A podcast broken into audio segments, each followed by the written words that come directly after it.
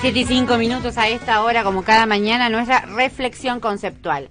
Hoy habrá múltiples análisis sobre este día, sobre esta jornada, el acto, el significado, la masividad, las repercusiones varias que tenga esta lectura en clave de coyuntura de lo que ocurrirá en el 17 de noviembre, este día, en Plaza de Mayo. Yo les quiero proponer observar este día en contexto e historizadamente. Hablemos de la militancia.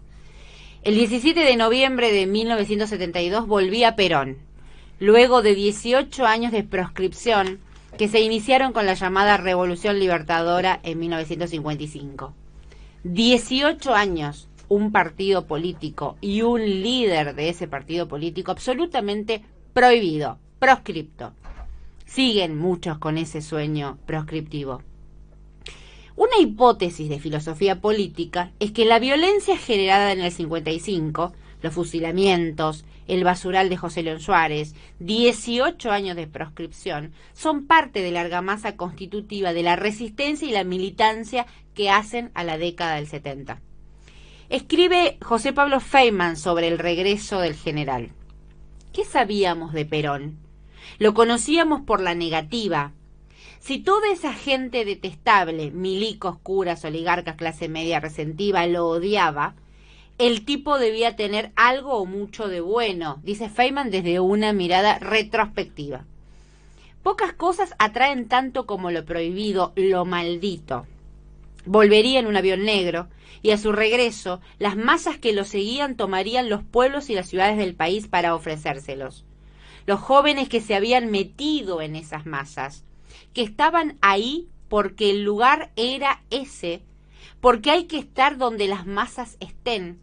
Sabían que su tarea militante era la del diálogo con ellas, las protagonistas de la historia. Esa década, la del 70, está marcada en nuestra historia como un parteaguas. Los que no pertenecieron a ella, por ejemplo, ¿nunca se preguntaron dónde hubieran estado? Los que sí, ¿dónde estuvieron? Formo parte de una generación diezmada, castigada con dolorosas ausencias.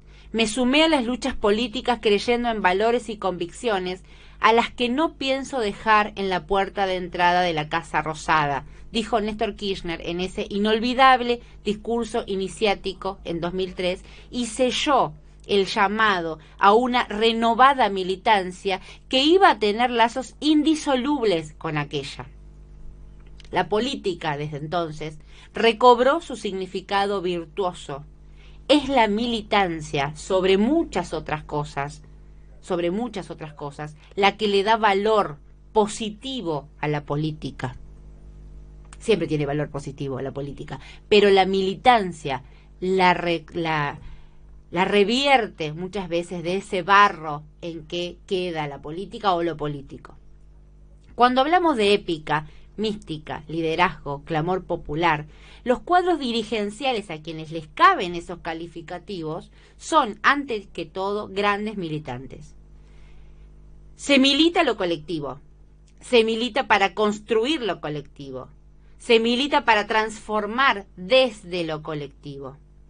El antagonismo directo de la militancia es la meritocracia, el pensarse en los límites de la propia baldosa, el no tener claridad sobre cuáles son los márgenes de respuesta, o sea, hasta dónde se puede ceder en este formato neoliberal imperante.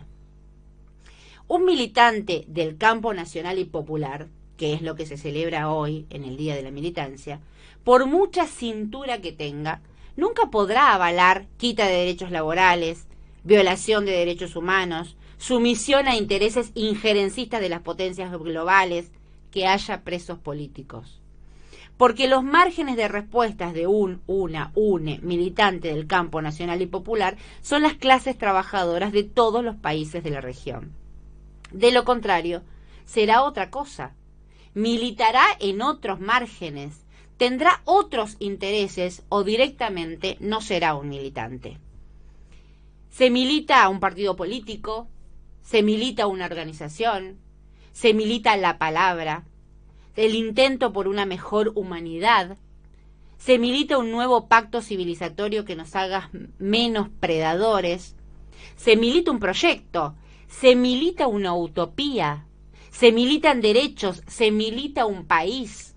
Pero nunca se milita por un rato. Como dijo Eve de Bonafini, como dicen entonces las madres, la lucha nunca es por un rato. Eso es la militancia. Por eso siempre estará la militancia. Es eso, una causa por la que valga la pena perderlo todo. Formo parte de una generación diezmada, castigada con dolorosas ausencias. Me sumé a las luchas políticas creyendo en valores y convicciones a las que no pienso dejar en la puerta de entrada de la Casa Rosada. La García en la 750. Es radio y es punto de encuentro.